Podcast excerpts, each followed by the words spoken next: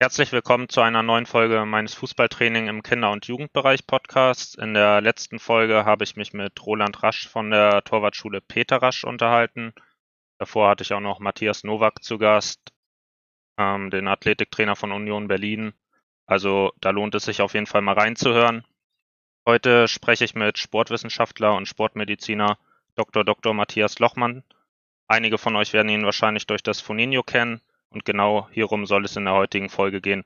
Für diejenigen, die Foninho noch nicht kennen, da werden wir heute noch intensiver sprechen, aber ganz grob handelt es sich um ein 3 gegen 3 auf vier Minitore, sodass jede Mannschaft am Ende zwei Zieltore hat. Auf weitere Details gehen wir gleich ein. Ja, Matthias, stell dich für diejenigen, die dich noch nicht kennen, bitte einmal kurz vor. Ja, mein Name ist Matthias Lochmann. Ähm, ich arbeite aktuell an der Friedrich-Alexander-Universität in Erlangen am Department für Sportwissenschaft und Sport und ähm, habe dort eine Professur für Sport- und Bewegungsmedizin inne. Und in den letzten Jahren ähm, habe ich insbesondere mich um die Kindergesundheit gekümmert. Das äh, vor dem Hintergrund des Fußballs. Warum? Äh, weil Fußball die beliebteste Sportart für Kinder ist, nicht nur in Deutschland, sondern weltweit. Und äh, wir damit einen großen Hebel zur Gesundheitsförderung in der Hand haben, äh, wenn man die Dinge richtig macht. Ähm, äh, zu meiner Vergangenheit. Ich trainiere im Prinzip oder habe trainiert Kinder- und Jugendmannschaften seit dem 14. Lebensjahr, also parallel zur eigenen Spielerkarriere, immer auf dem Fußballplatz in der Praxis gearbeitet ähm, zwischendurch dann auch mal im Nachwuchsleistungszentrum von Mainz 05 und habe dann in den Jahren 2007, 2008 ähm, maßgeblich an dem Zertifizierungsprojekt des Deutschen Fußballbundes mitgearbeitet in der Entwicklung und in der Durchführung äh, zur Optimierung der Nachwuchsleistungszentren in Deutschland. Und ab 2015 äh, ist dann der Fokus sehr stark auf die Optimierung ähm, der Wettkampfstruktur im Kinder- und Jugendfußball gerichtet worden, weil ganz einfach mein Sohn dann äh, mit dem Fußballspielen verstärkt angefangen hat im Verein und ich dann die höchste Motivation hatte, ähm, das Thema voranzutreiben. Ja, das ist so im Schnelldurchgang ähm, eine, eine Vermischung zwischen den inhaltlichen Themen und ein Stück der Vita. Alles klar, eine spannende Geschichte eigentlich. Wenn man von Foninho spricht, kann man den Namen Horst Wein eigentlich nicht außer Acht lassen. Ich glaube, da gibt es ja auch eine Parallele. Bei ihm war es, glaube ich, auch mit dem Sohn, oder? Dass er dadurch nochmal intensiver da reingegangen ist.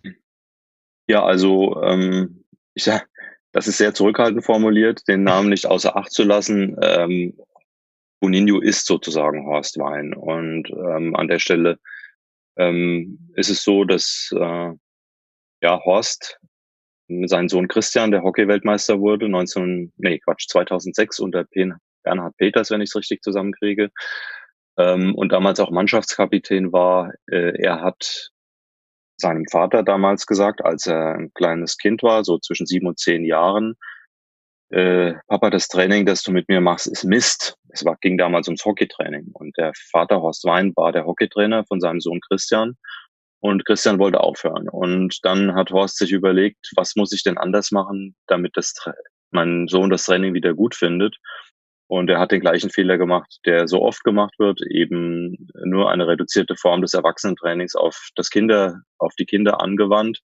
Und die Geschichte ist auch wahr, weil äh, sie hat Horst hat sie mir mehrfach erzählt und ich habe auch mit dem Sohn Christian nach dem Tod von Horst äh, nochmal darüber gesprochen und er hat gesagt, ja, das hat sich genauso zugetragen. Und äh, wie man auch aus meinen Ausführungen erkennen kann, ist die Familie Wein eine befreundete Familie. Und Horst Wein hat uns ja leider 2016 verlassen. Und ich bin aber nach wie vor im starken Austausch äh, mit seinen Kindern Christian und Nikolas. Auf dem Internationalen Trainerkongress 2018 sagst du, Zitat, dieses System arbeitet gegen die Trainer. Alles, was ich in der Woche mit kleinen Spielen aufbaue, um die Kinder zu trainieren, eins gegen eins, zwei gegen zwei, drei gegen drei, wird kaputtgeschlagen, indem ich am Wochenende in den Siebener Spielbetrieb reingehen muss, mit all den Dingen, die mhm. dort ablaufen. Was genau meinst du damit? Also welche Dinge laufen dort ab und weshalb hältst du den Siebener Spielbetrieb im Kinderfußball für ungeeignet? Also das ist eine sehr einfache Begründung, die auch bisher nicht widerlegt werden konnte, weil sie äh, ja in Deutschland quasi an jedem Wochenende tausendfach äh, stattfindet, aber nicht nur hier, sondern in vielen anderen Ländern eben auch. Ja. Und dazu habe ich ähm, ja Videomaterial auch erstellt und wir haben das auch zahlengetrieben untersuchen, untersucht und wir haben das auch mit ähm, einfachen Zählmaschinen, die wir an die Eltern ausgeteilt haben, auch nochmal äh, belegt. Also es gibt so Zählmaschinen, da klickt man mit dem Daumen äh, drauf, wenn ein Ereignis stattfindet. In, üblicherweise äh, verwendet man sowas, um Einlasskontrollen zu machen und äh, zu zählen, wie viele Leute, sagen wir mal, irgendwo hineingehen oder hinausgehen. Und was halt dann sehr auffällig war, dass sich die Anzahl der Ballkontakte im Siebener Spielbetrieb sehr stark auf zwei bis drei Kinder ähm, reduziert und der Rest der Kinder im Prinzip ähm, zwar auf dem Platz anwesend ist, aber gar nicht am Spiel teilnimmt. Ja. Und naja, woher kommt das? Das kommt daher, dass es Strukturmerkmale gibt in der Konstruktion des Spieles, die äh, genau dies begünstigen, dass das passiert. Und deswegen stellt es sich halt regelhaft überall auf der Welt ein, wo man genau diese Struktur zur Anwendung bringt. Und die Merkmale, die das auslösen, das Problem, ähm, sind die Spielfeldgröße, die Spieleranzahl, der wettbewerbliche Charakter, ähm, nach dem gearbeitet wird, also mit Tabellen zu arbeiten, in ähm, Spielpaarungen äh, am Wochenende zu agieren, anstatt in Turnierform. Ähm, und es gibt noch einige weitere Faktoren. Und das Gute daran ist, dass man die alle ändern kann und dann auch die negativen Effekte aufhören. Und äh, wenn man jetzt mal sich die Effekte anschaut, was sieht man beim Siebener Spielbetrieb? Im ländlichen Raum ist es oft so, dass man zu wenige Kinder hat, um eine Mannschaft zusammenzubringen, um einen Siebener Spielbetrieb eine Saison durchhalten zu können.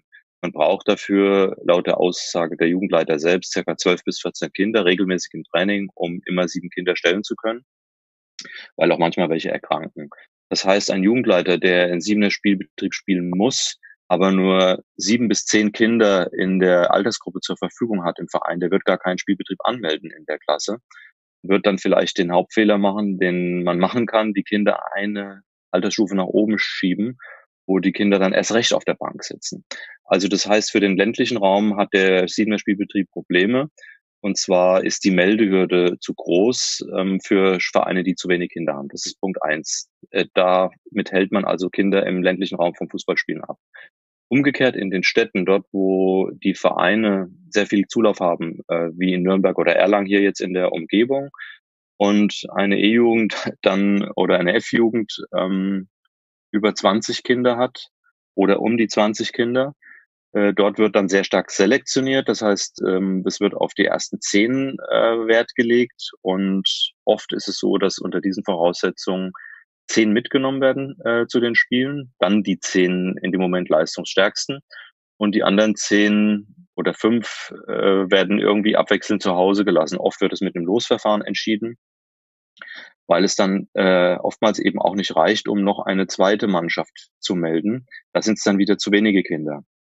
Das heißt, in den städtischen Räumen haben wir oft das Problem, äh, dass Kinder aussortiert werden und aufgrund ihrer noch nicht gegebenen Leistung ähm, am Spiel teilnehmen können, weil das Ziel ist ja, die Mannschaft ähm, so auszurichten, dass das, Ergebnis, das Spielergebnis nachher optimal ist und eine, Ju eine Kinder, und das ist der Unterschied zum Erwachsenenfußball, eine Kinder- und Jugendmannschaft so auszurichten, dass das Spielergebnis optimal ist, ist, steht dem Entwicklungsprozess in vielen Aspekten entgegen. Nicht in allen, aber in sehr vielen. Das heißt also, der Unterschied zwischen Kinderfußball, wo entwickelt wird, und ähm, Jugend- und Erwachsenenfußball, äh, wo mehr wettbewerblich orientiert gespielt wird, ist der, dass ähm, durch die wettbewerbliche Organisation im Kinderfußball die Entwicklung von sehr vielen Kindern gehemmt wird und nur auf ganz wenige beschränkt wird. Und nachher ein Mengenproblem natürlich auch entsteht für den Hochleistungsfußball. Ähm, das sind jetzt die zwei Probleme, die sich ergeben, rein aus der Anzahl der Kinder, die notwendig sind und äh, dem Spielbetrieb. Wenn man dann eine Stufe weitergeht und schaut sich an, welche Hürden gibt es noch, die verhindern, dass Kinder zum Einsatz kommen, dann ist es die Ersatzbank, die in dem normalen Spielformat ja in der Satzung auch verankert ist, in der Jugendspielordnung besser gesagt, äh, wo drin steht, dass eben so und so viele Kinder auf der Bank äh, sitzen können und ein- und ausgewechselt werden dürfen. Es zeigt sich, ähm, dass diese Kinder, die etwas leistungsschwächer sind, also sie sind schon stärker als die, die zu Hause gelassen werden, aber sie sind noch nicht die Topleister in einer äh, siebener Spielbetriebsmannschaft. Die sitzen vermehrt auf der Bank und sie haben einfach viel weniger Einsatzzeiten als die anderen. Und jetzt muss man einfach die Frage stellen, durch was entwickelt sich denn die fußballerische Leistung zum Besseren? Durch das Sitzen auf der Bank oder durch Einsatz, Einsatzzeiten? Im Prinzip machen wir genau äh, das Umgekehrte, was wir zu tun hätten. Wir halten die Kinder von dem fern, was sie weiterentwickeln würde, nämlich Fußball spielen. Also haben wir einen zweiten Aspekt, der dafür sorgt, dass Kinder vom Sport ferngehalten werden. Das war die Ersatzbank und es geht dann aber weiter. Wir haben weitere Strukturmerkmale. Wenn man die Mannschaft auf Ergebnis optimiert, dann wird man die Kinder so einsetzen, dass äh, die Kinder dort spielen, wo sie dem Spielergebnis am zweckdienlichsten sind. Das heißt, diejenigen, die am besten Tor schießen können, vorne und diejenigen, die vielleicht nicht so gut mit Ball umgehen können, hinten. Ähm, das wird auch gemacht, ähm, damit man dann aber hinten keine Tore kassiert. Aufgrund der technischen Mängel, äh, die die Kinder haben, die hinten hingestellt werden, fordert man die Kinder hinten auf, die Bälle lang rauszuschlagen, um das Risiko für äh, Gegentore zu vermeiden. Auch das sehen wir statistisch äh, in den Auswertungen der Spiele. Und äh, damit haben wir eine zweite Kategorie innerhalb der Mannschaft. Kinder, die im Spielfeld aktiv sind, also aufgestellt werden, aber die am Spiel wenig Teilhabe haben und kaum Ballkontakte und wenn sie Ballkontakte haben, dann die Bälle lang nach vorne schlagen. Äh, es gibt ein weiteres Problem mit der Torspielerposition. Ähm, es ist tatsächlich so, dass diese Position eher als Torsteher bezeichnet werden müsste, weil überwiegend die Kinder im Tor stehen äh, in dieser Altersklasse und nicht teilnehmen am Spiel. Und auch hier die Spieleröffnung zu 90 Prozent der lange Ball ist. Warum? weil der lange Ball natürlich das äh, technisch schwache, äh, die technisch schwache eigene Abwehr und technisch schwache eigene Mittelfeld überspielen kann und den Ball zu den technisch stärksten Spielern, die vorne eingesetzt werden, äh, am schnellsten bringt und man mit damit das Risiko für Gegentore einfach am kleinsten halten kann. Und deswegen sehen wir zu 90 Prozent äh, in den Spielen der G, F und E-Jugend, die siebener Spielbetrieb machen, den Abschlag des Torhüters äh, als Spieleröffnung.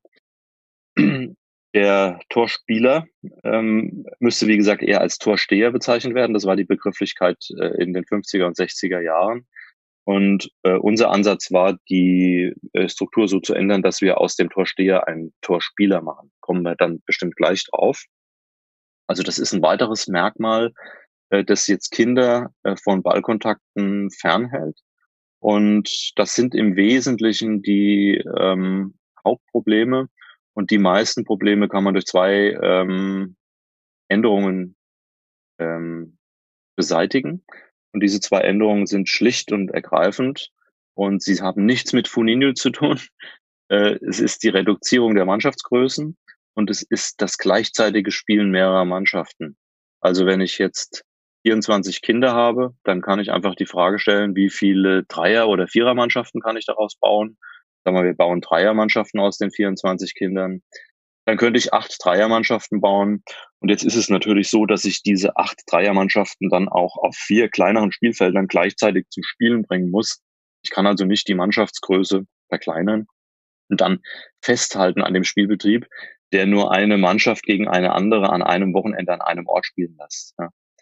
Und ähm, das gehört zusammen. Das sind die zwei zentralen Maßnahmen. Also Mannschaftsverkleinerung und Änderung des äh, Austragungsmodus der Wettbewerbe. Und es kann dann immer noch genauso um äh, Sieg und Niederlage gehen wie vorher. Und es kann immer noch genauso ein Sieger im Turnier ermittelt werden. Also das Leistungsprinzip, äh, das über das Spielergebnis ähm, ja oft äh, zu an, angesprochen wird, das kann weiter äh, beibehalten werden.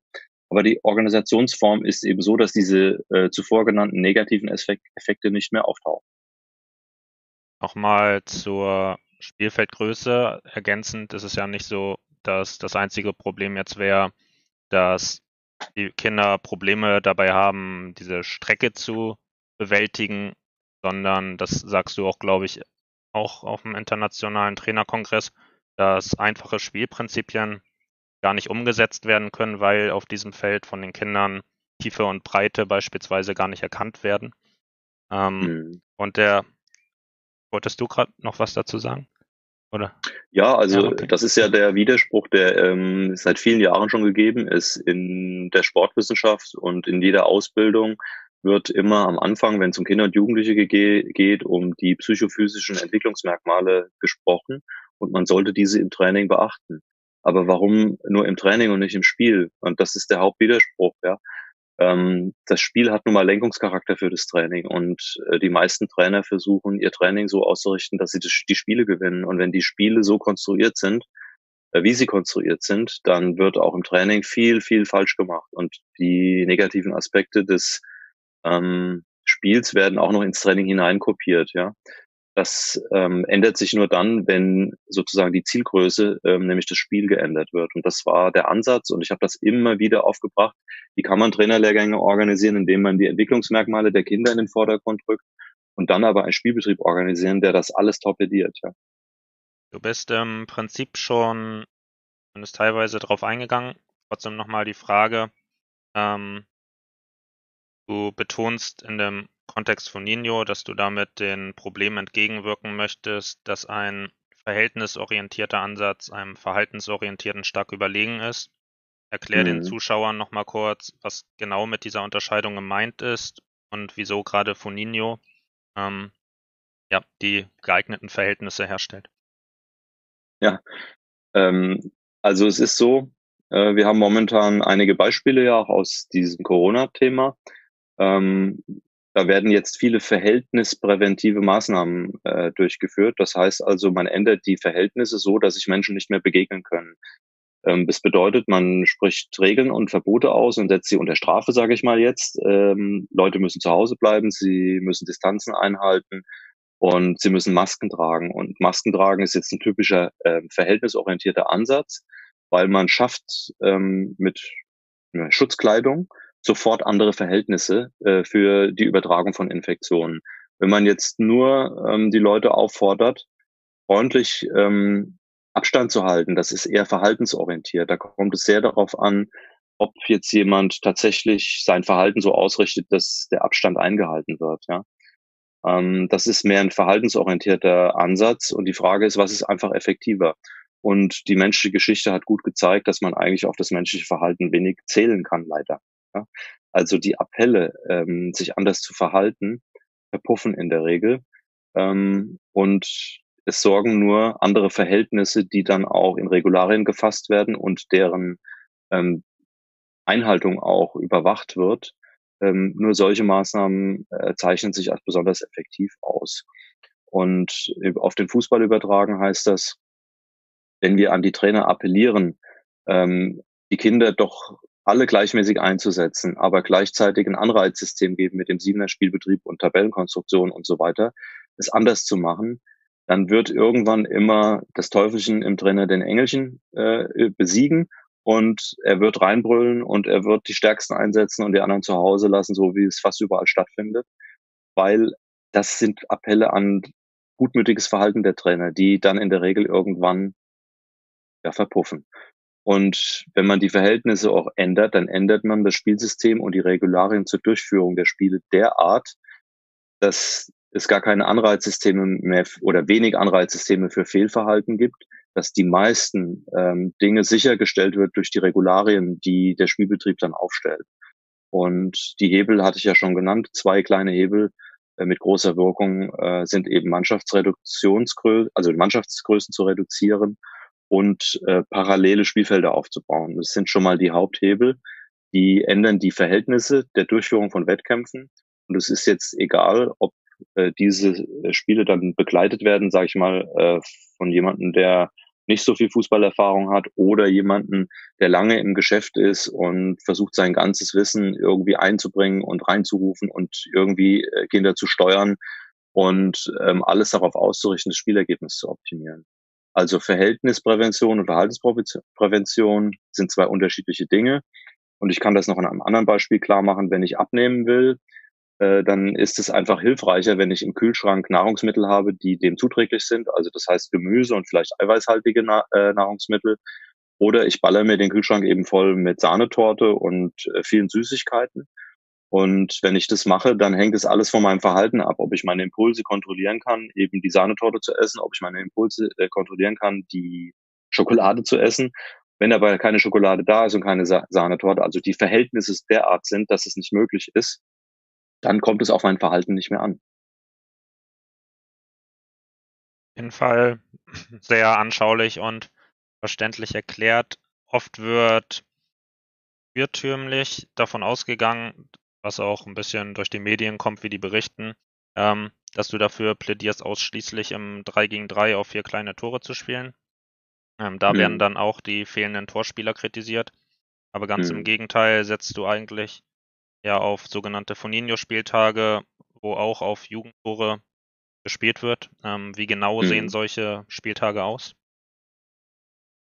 Ja, also ich gehe gleich nochmal auf die Spieltage drauf ein, auf die Berichterstattung. Es ist in der Tat so, ähm, dass ähm, ja im Internet oder auch in, in manchen Zeitungsberichten eine Fehlinterpretation ähm, vorgenommen wird. Manchmal habe ich den Eindruck, das geschieht bewusst. Ähm, ich habe dann auch in einem Forum äh, Fragen beantwortet und es kamen immer wieder die gleichen Aspekte und ich habe diese Fragen alle so lange beantwortet, bis keine Rückfragen mehr gestellt wurden. Und ich konnte jedes Argument ähm, entkräften, äh, das erstmal impulsartig irgendwie vorgebracht wird. Und oft sind die Dinge ja auch am Rand der Beleidigung gewesen, aber das muss man dann aushalten, wenn man versucht, Strukturwandel zu machen, ist das wohl so. Ähm, ja, also, äh, was sind so die Hauptkritikpunkte? Du hast ja schon gesagt, wir, wir würden den Torspieler abschaffen. Das ist falsch de facto. Ähm, man kann ein 3 gegen 3 auf vier Tore auch mit einem Torspieler spielen. Der Torspieler ist dann der Spieler, der nur in der eigenen Schusszone sich aufhalten darf. Und dort, also sagen wir mal so, der, der schon überall mitspielen darf, so haben wir das ja die Regeln geändert, aber in der eigenen äh, Schusszone den Ball in die Hand nehmen darf. Also genau das, was ein Torspieler im Erwachsenenfußball auch darf, im Strafraum den Ball in die Hand nehmen und ansonsten als Feldspieler agieren. Und äh, das gibt ein Spiel, äh, das wir so spielen lassen an den Wochenenden. Und was sehen wir denn da? Wir sehen dann, dass es zwei Torspieler gibt in dieser Position. Wir sehen aber auch, weil wir ja sieben mal sieben Spiele durchführen lassen, äh, dass alle Kinder, die an dem Tag am Turnier teilnehmen, in dieser Torspielerposition zum Einsatz kommen. Ja, also das bedeutet, ähm, wir haben meinetwegen jetzt bei zwei Mannschaften haben wir ja sechs Kinder dann, wenn wir drei gegen drei spielen lassen. Dann haben wir bei den sechs Kindern alle sechs in der Torspielerfunktion äh, an diesem Spieltag gehabt. Ja, also Spiel eins Spieler A, Spiel, Spiel zwei Spieler B und Spiel drei Spieler C. Und dann rotieren die nochmal durch. Also zweimal hat jedes Kind sieben Minuten Spielzeit als Torspieler. Es gibt einen weiteren Vorteil dieser Spielform. Ähm, die Kinder dürfen nämlich ab der Mittellinie Tore erzielen ähm, in dieser Spielform und nicht erst ab der Schusszone. Was heißt das denn im Spiel? Das bedeutet, dass der Torspieler natürlich ähm, gedanklich vorwegnehmen muss, aha, der Gegenspieler kommt auf mich zugelaufen und erreicht, er, er erreicht gleich äh, in wenigen Sekunden beim Überschreiten der Mittellinie die Möglichkeit, aufs Tor schießen zu können.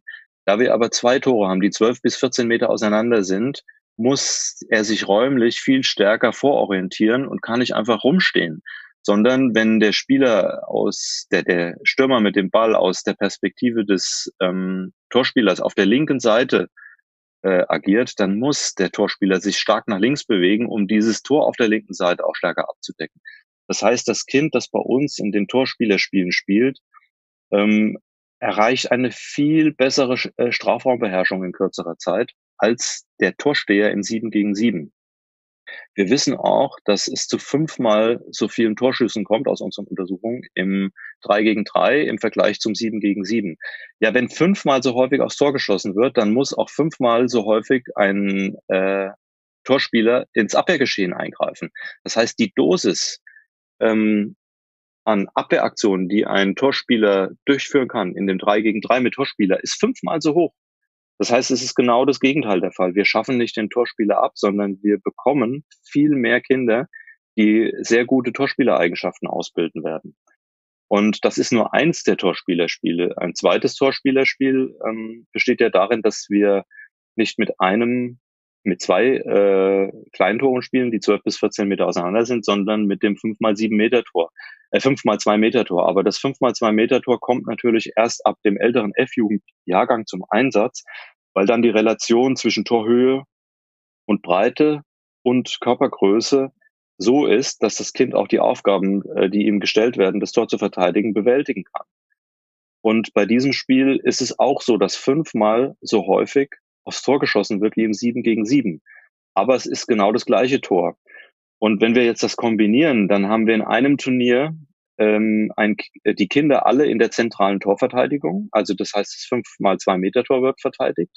Sie lernen also die zentrale Torverteidigung, wie im Siebener Spielbetrieb, nur mit fünfmal so häufigen Einsatz. Und sie lernen die Strafraumbeherrschung durch das 3 gegen 3 auf vier Tore mit Torspieler. Es kommt ein weiterer Aspekt hinzu.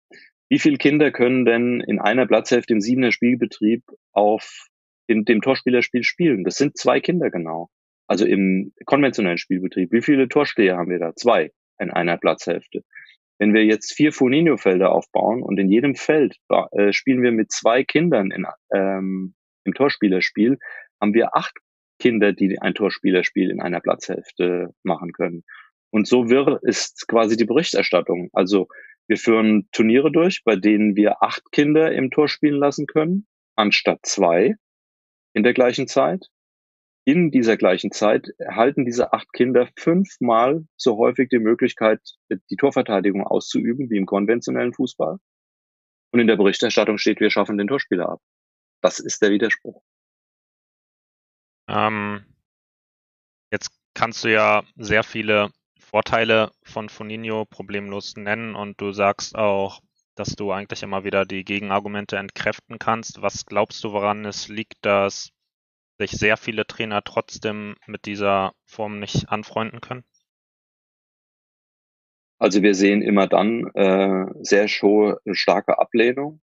Ähm, ja, ist, also die Frage haben wir, äh, stellen sich natürlich alle. Ja, ähm, ich will mal so sagen, äh, es gibt in der Psychologie zwei verschiedene Typen oder in der aus der Psychologie wissen wir, dass es äh, eher zwei verschiedene Mindset-Typen gibt bei den Menschen. Das eine ähm, sind mehr offene Menschen, die äh, den Weg der Veränderung suchen und ähm, reisen, sich fortbilden und so weiter. Und es gibt ähm, eher Leute, die nach innen zentriert sind, die versuchen, ihr ähm, einmal Erworbenes äh, zu konservieren und das auch die versuchen gegen Angriffe zu schützen, in Anführungszeichen Angriffe. Und wir sind so ein bisschen in dem Spannungsfeld halt unterwegs. Und ähm, wir sehen, dass äh, auch im ländlichen Raum es schwieriger ist, äh, mit Argumenten zu punkten. Im städtischen gelingt es einfacher, obwohl der ländliche Raum die größeren Probleme sogar hat, Mannschaften zusammenzukriegen. Ähm, es ist für, für einige wird es als Verlust äh, dessen gesehen oder wahrscheinlich interpretiert, was sie beherrschen. Und es ist ähm, ein, Grund, ein grundlegendes Phänomen. Ich habe mit dem Neurophysiologen Hüter mal darüber gesprochen. Äh, der sagt, für ihn erklärt sich das äh, die Resistenz gegen Veränderung. Das trifft ja nicht nur jetzt das Thema ähm, des veränderten Spielbetriebs, trifft viele andere Dinge auch. Ähm, er sagt, das Gehirn möchte Energie sparen und es versucht alles zu tun, um Energie zu sparen. Und ähm, am Anfang, wenn das Gehirn lernt, verbraucht es viel Energie und später, wenn es Lösungen gefunden hat, mit denen es gut leben kann, eingestiftene Verhaltensweisen, dann reduziert es die Energie. Das ist also ein neurophysiologisches Thema. Und die wenigste Energie verbraucht man, äh, wenn man das tut, was man bisher eigentlich im Schlaf beherrscht hat, auch wenn es nicht ganz optimal ist. Ja. Also wir sehen das ganz oft bei der, bei der Aufforderung, andere Computerprogramme zu nutzen, weil sie jetzt einen besseren Workflow haben oder sowas. Da gibt es oft Resistenzen von Menschen. Sie halten an dem fest, was sie beherrschen schon, seit 20 Jahren ähm, und haben nicht im Blick, äh, dass zwar die Umstellung auf eine andere Situation äh, kurzfristigen höheren Energieverbrauch bedeutet, aber später eine große Erleichterung sein kann. Äh, da gibt es sehr, sehr viele Beispiele in der Gesellschaft. Das betrifft also nicht nur das Beispiel, ähm, die Umstellung des Spielbetriebs im Fußball. Wir haben ja auch das Beispiel, das Rauchen hat sich in der Gesellschaft äh, viele Jahre weitergehalten, obwohl längst klar war aus Ländern, in denen Rauchverbote ausgesprochen wurden, dass die Lungenkrebsraten deutlich nach unten gehen, dass die Herzinfarktraten deutlich nach unten gehen und so weiter. Äh, gut, da hat noch Lobbyismus äh, in erheblichem Maße ähm, der Tabakindustrie natürlich eine erhebliche Rolle gespielt und ähm,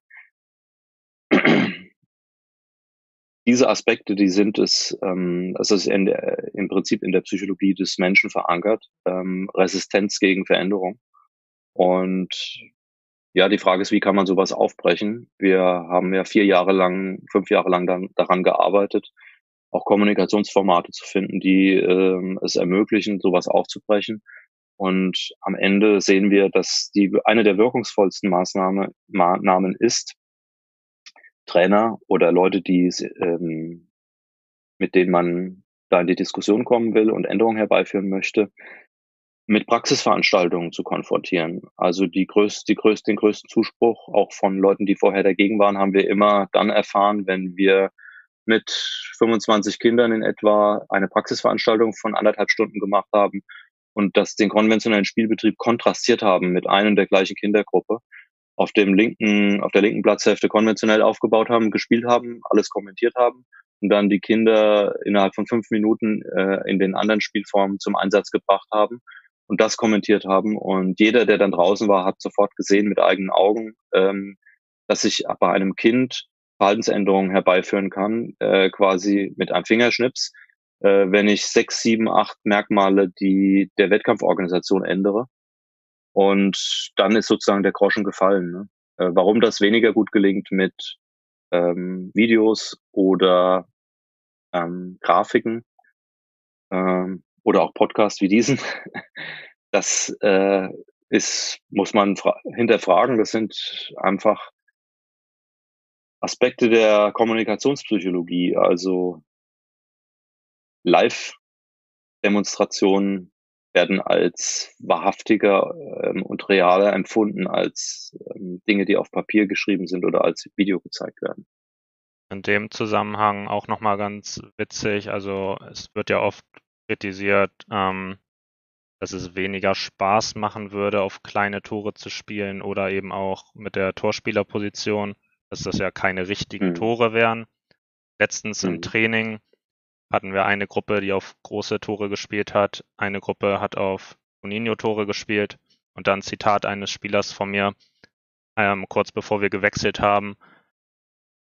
Ja, also irgendwie bockt das gerade auf kleine Tore viel mehr, weil da war eine Intensität im Spiel und der hat das so abgefeiert, was sich ja anscheinend manche Trainer nicht vorstellen können. Deshalb in dem Punkt vielleicht mhm. Offenheit gar nicht so schlecht. Bevor wir jetzt zur Abschlussfrage kommen, hast du noch die Möglichkeit, falls ich irgendeine Frage nicht gestellt habe, die man hätte stellen sollen, darauf nochmal einzugehen?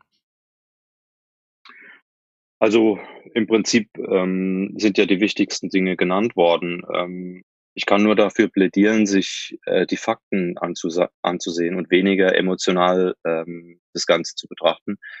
Ähm, mir wurde zwar auch gesagt, du bist zu emotional in dem Thema unterwegs, ähm, aber das ist ein Punkt, wenn ich das nicht gemacht hätte, äh, dann hätte ich auch überhaupt keine Wirkung erzielt. Also ich hätte nicht diese Halle da von 1200 Trainern in, beim ITK gerockt, wenn ich das nicht emotional vorgetragen hätte, sondern wir irgendwie wie ein äh, Waschlappen. Ja.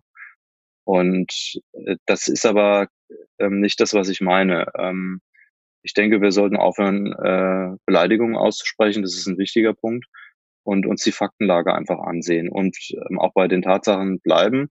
Es ist so, dass man beispielsweise mit einem äh, Foninho Festival haben wir auch ausgerechnet, circa vier Euro Einnahmen äh, generieren kann, wenn man das als Verein durchführt, pro Kind.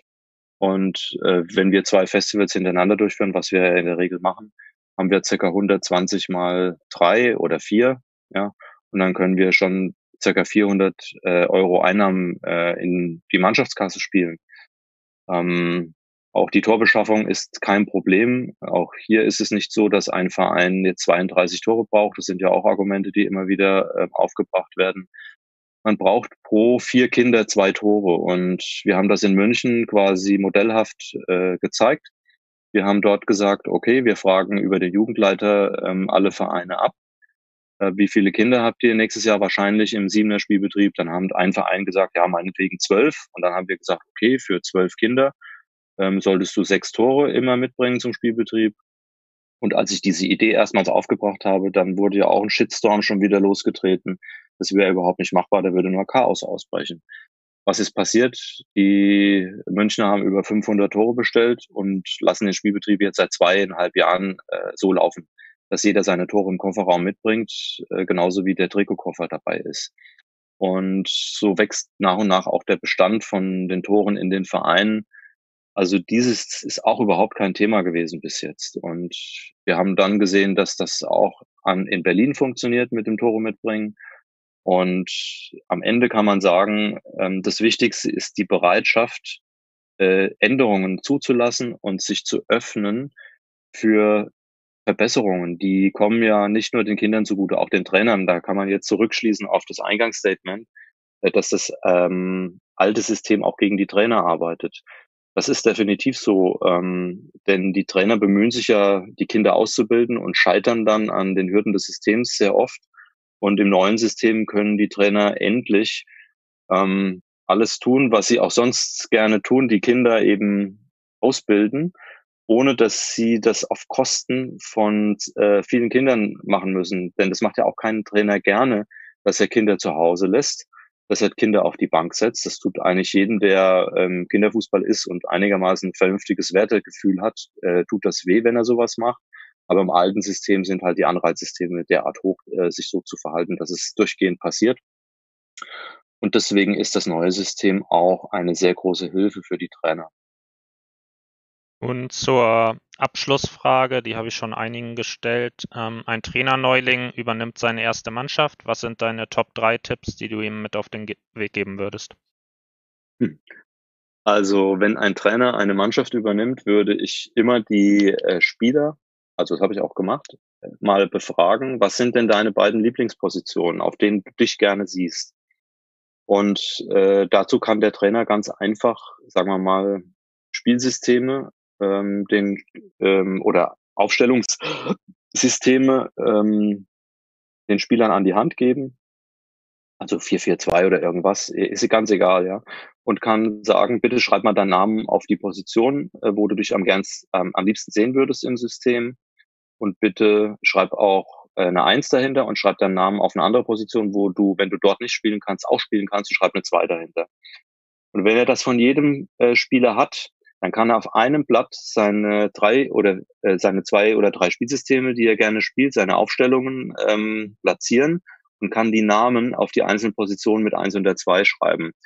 Und ich habe das dann als Trainer zum Beispiel so gemacht, dass ich dieses Blatt einlaminiert habe und dann waren auf einem einlaminierten Blatt, das ich bei Wind und Wetter aber allen Spielen mit dabei hatte, die Lieblingspositionen immer aller Spieler vorhanden für zwei bis drei verschiedene Aufstellungen.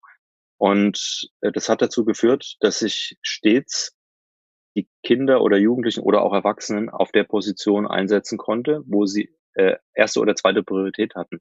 Einer der häufigsten Fehler, der gemacht wird von Trainern, dass sie äh, Spieler auf Positionen einsetzen und noch niemals gefragt haben, wo die äh, Spieler sich eigentlich selbst sehen würden. Ähm, und diesen Fehler kann man vermeiden und es hat eine große Wirkung, weil die äh, man kann dem Spieler auch sagen, hey, ich setze dich auf deiner Lieblingsposition ein und ähm, das weiß der Spieler auch, das weiß er zu schätzen und er wird sich zerreißen, äh, wenn er das macht. Also das ist ein Tipp, der eine ganz, ganz einfach durchzuführen ist und eine sehr große Wirkung hat, ja. Und auch sehr hilfreich in der Praxis dann in der Durchführung der Spiele ist. Ein äh, zweiter Aspekt ist, ich würde die Spieler ausführlich testen. Also das habe ich auch gemacht. Und ähm, es gibt da Möglichkeiten der Schnelligkeitsdiagnostik, in denen man braucht man überhaupt keine Lichtschranken oder irgendwie Zeitmessgeräte, äh, man stellt einfach, sagen wir, wir wollen 20 Spieler in der Schnelligkeit testen, dann stellt man auf die Torauslinie komplett eines Erwachsenenspielfeldes zehn Hütchen in Abstand von drei Meter in etwa, ja, ähm, zehn Hütchen und stellt an jedes Hütchen zwei Spieler. Und der Trainer stellt sich an die 16 Meter Raumlinie und überwacht quasi, ähm, wann trifft ein Spieler nach einem Sprint äh, an der 16-Meter-Raumlinie ein. Und zwar, der Spieler sprintet von der Torauslinie bis zur 16-Meter-Raumlinie. Und das tut er im Wettbewerb gegen einen anderen Spieler. Das heißt, wir haben jetzt in der Ausgangssituation zehn Hütchen auf der Torauslinie stehen. An jedem Hütchen sind zwei Spieler platziert. Und sie sprinten ähm, auf ein optisches Signal, das der Trainer gibt, also einen Ball, den er aus der Hand fallen lässt, oder ein Leibchen, das er fallen lässt, oder ein Hütchen. Auf ein optisches Signal äh, sprinten die Spieler im Wettbewerb zu ihrem äh, Gegenspieler, der eben am, an der anderen Seite des Hütchens steht, bis zur 16-Meter-Raumlinie. Und wer als erster auf, äh, eintrifft an der Linie, was immer beim Zweierwettbewerb sofort entschieden werden kann, ohne Zweifel, wer ist erster, als erster über die Linie gekommen, der wandert ein Hütchen nach rechts und im nächsten Durchgang und der, der den Wettkampf verloren hat, der wandert ein Hütchen nach links. Dann gibt es eine kurze Pause, bei der die Spieler zurückgehen und dann sprinten sie erneut und sie sprinten erneut und erneut. Man kann das auch, die Distanz auch bei Kindern auf elf Meter verkürzen beispielsweise und dann nur bis zum Elfmeterpunkt sprinten lassen. Was sich dann ergibt, ist eine logische Reihenfolge. Ähm, nach sieben bis acht Wiederholungen äh, sind die Spieler in puncto Schnelligkeit auf angeordnet wie an einer Schnur. Der schnellste Spieler befindet sich an Hütchen eins der, und der zweitschnellste an Hütchen zwei der dritt- und viertschnellste. Und dann kann man sich diese Ergebnisse aufschreiben. Und dann hat man zumindest eine Rangreihenfolge der Schnelligkeit ähm, der Spieler. Und man kann dann die drei schnellsten Spieler zum Beispiel auch einsetzen, wenn man äh, Spieler im Probetraining hat, die äh, und man möchte deren Schnelligkeit ungefähr einschätzen. Dann weiß man ja aus dem Test, okay, das sind meine drei schnellsten Spieler und diese drei schnellsten Spieler lasse ich jetzt gegen den Spieler mit der gleichen Übung im Probetraining die gleiche Sprints durchführen und dann kann ich sehr schnell einschätzen, ähm, ob der neue Spieler oder vermutete neue Spieler die Schnelligkeitseigenschaften hat, die ich mir wünsche, wenn das Thema Schnelligkeit für mich ein zentrales Thema ist. An meinen Ausführungen kann man auch erkennen, dass das eher ein Thema ist, das jetzt äh, in Richtung Leistungszentrum läuft. Ähm, ich würde es aber trotzdem auch machen äh, in anderen Vereinen, um eine Orientierung zu haben, also in Vereinen, die äh, jetzt nicht im Leistungszentrum aktiv sind. Ähm, ein weiterer Test, den ich durchführen lassen würde, ist genau die gleiche Art und Weise der Diagnostik, nur anstatt jetzt gegeneinander sprinten zu lassen, eins gegen eins spielen zu lassen und das auf zehn Feldern. Also äh, die Felder sollten ähm, zehn mal sieben Meter meinetwegen groß sein und es sollten zwei Minitore, also ein Monitor auf jeder Seite platziert werden und dann ein neues Feld und ein neues Feld, so bis diese zehn Felder nebeneinander aufgebaut sind. Das kann man auch mit Hütchen aufbauen, wenn man keine Monitore hat. Und dann lasse ich zwei Minuten eins gegen eins spielen in parallel dieser 20 Kinder oder Jugendlichen oder Erwachsenen in jedem Feld. Und nach zwei Minuten habe ich ein Ergebnis und diejenigen, die gewonnen haben, rücken nach links und diejenigen, die das Spiel verloren haben, nach rechts. So habe ich nach sieben bis acht Durchgängen meine Spieler geordnet in der Fähigkeit, sich im Eins gegen Eins durchsetzen zu können. Das ist ein zweiter sehr wichtiger Befund. Und dann würde ich dieses Eins gegen Eins auch durchführen lassen mit ähm, Torschussübungen im Zweikampf. Da gibt es auch eine einfache Übung. Man platziert die Kinder, äh, also ein Torspieler im normalen Tor. Das kann ein Erwachsenentor sein oder ein Kindertor, je nachdem, welche Altersgruppe ich habe. Ich bin circa 30 bis 40 Meter vom Tor entfernt. Bei Erwachsenen kann das ruhig die Mittellinie sein. Äh, zwei Spieler stehen mit dem Rücken zugewandt vor mir ähm, und blicken in Richtung Tor und ich werfe einen Ball zwischen den Spielern durch und es wird ein Zweikampf eröffnet und wer den Ball zuerst berührt, ist der Stürmer und versucht auf dem Zieltor äh, ein Tor zu erzielen und der verteidigende Spieler äh, versucht dieses Tor zu verhindern und gelingt es dem Verteidiger, den Ball zu erobern, kann er auf zwei Tore kontern, äh, die an der Mittellinie aufgebaut sind oder etwas näher äh, zum Strafraum hin, je nachdem eben wie äh, groß die Spieler sind. Und in diesem, äh, in dieser Spielform kann ich dann nochmal sozusagen die Schnelligkeit kombiniert mit diesem Eins gegen Eins Verhalten ähm, und der Bissigkeit der Spieler überprüfen. Also das würde ich mir auch notieren. Also das ist so eine kleine Testbatterie, ähm, die sehr, sehr wirkungsvoll ist. Ähm, das sind jetzt zwei wichtige Empfehlungen. Und die dritte Empfehlung ist, dass ich tatsächlich den Spielbetrieb, äh, den, den, den Trainingsbetrieb sehr, sehr, sehr stark äh, nach dem Spielintelligenzansatz ausrichten würde. Und das beinhaltet äh, maßgebliche Prinzipien, die in dem Funinho auch enthalten sind.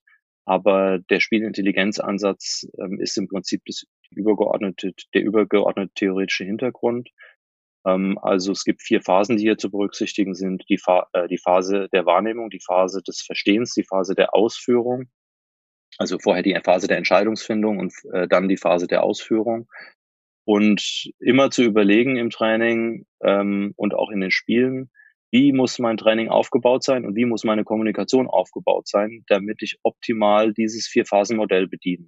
Ja? Also was muss ich als Trainer an Übungen aufbauen und wie muss ich diese Übungen moderieren, damit möglichst äh, oft die Wahrnehmung geschult wird, damit möglichst oft verstanden wird, was die richtigen Lösungen sind, damit möglichst oft die richtigen Entscheidungen getroffen werden können und damit möglichst oft die Ausführung ähm, durchgeführt werden kann.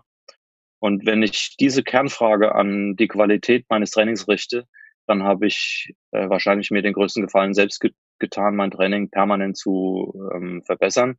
Also wenn ich das nochmal wiederhole, die drei Tipps wären erstens, ähm, die Spieler zu befragen nach ihren äh, beiden Lieblingspositionen und daraus äh, Informationen zu verdichten, die hochrelevant sind für die, das Bauen der Mannschaftsaufstellung am Wochenende und das Ein- und Auswechseln. Zweitens intelligentes Testen der sportmotorischen Leistungsfähigkeit im Fußball. Äh, und drittens eigene Qualitätsstandard zu definieren für das Training, die auf äh, dem Vier-Phasen-Modell zur Entwicklung der Spielerintelligenz basieren. Ähm, zur äh, oder zur Empfehlung eins nochmal die Frage, wenn du deine Spieler befragst, was ihre Lieblingspositionen mhm. sind, wie sieht das dann genau in der Praxis aus? Weil deine Empfehlung ist ja jetzt wahrscheinlich nicht, die Spieler ausschließlich auf ihrer Lieblingsposition spielen zu lassen. Nein, das ist es nicht.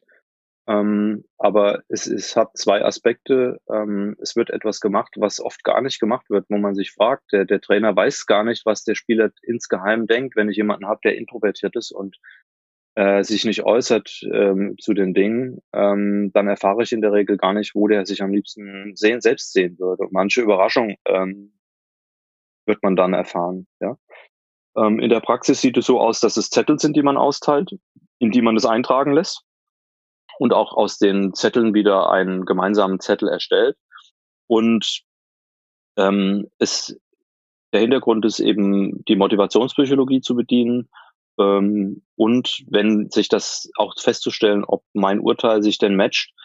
Ähm, aber man kann auch sehen, dass dieser Ansatz, den ich jetzt ge äh, genannt habe mit den Lieblingspositionen, natürlich ein Ansatz ist, der im klassischen Fußball eine große Wirkung entfalten kann, wo eben äh, die Spieler so eingesetzt werden sollen, damit in, nachher insgesamt die optimale Mannschaftsleistung entsteht.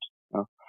Ähm, Im Kinder- und Jugendfußball ist es so, dass diese Informationen, wenn ich meinen Sohn zum Beispiel frage, was ist deine Lieblingsposition, der kann das, der konnte das lange Zeit gar nicht beantworten. Warum?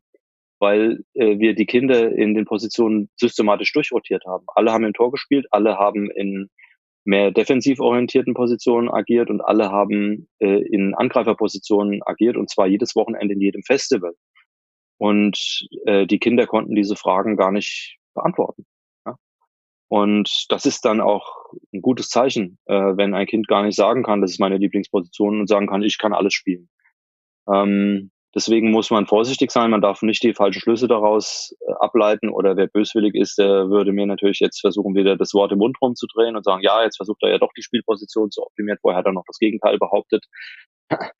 ähm, es ist eine Information, die ich verwenden kann und die äh, in Richtung eines Fußballs, äh, der darauf ausgerichtet ist, auch das Ergebnis nachher zu optimieren, hilfreich sein kann, äh, ohne aber das auf Kosten der ähm, Vorlieben äh, der Spieler selbst zu machen. Ja? Weil ähm, die Spieler ja auch ihr Wunsch wird ja auch dann mit berücksichtigt, wenn man äh, solchen Aspekten folgt. Langfristig ist es schwierig, wenn sich mal Vorlieben entwickelt haben bei älteren Spielern ähm, für Positionen, äh, sie permanent gegen diese Vorlieben einzusetzen. Das wird in einer Leistungsminderung resultieren des Spielers. Und dann noch die Frage zum Sprint-Test. Also wenn man dann durchrotiert hat, ich weiß auch nicht, wie relevant es genau dann bei Kindern ist, aber wir wollen mhm. ja die Sprintschnelligkeit testen und nicht die Sprintausdauer. Also wie lange müsste man nach mhm. einem Sprint dann pausieren? Also ähm, die Strecken hängen ab vom Alter, die man sprinten lässt, ist ganz klar.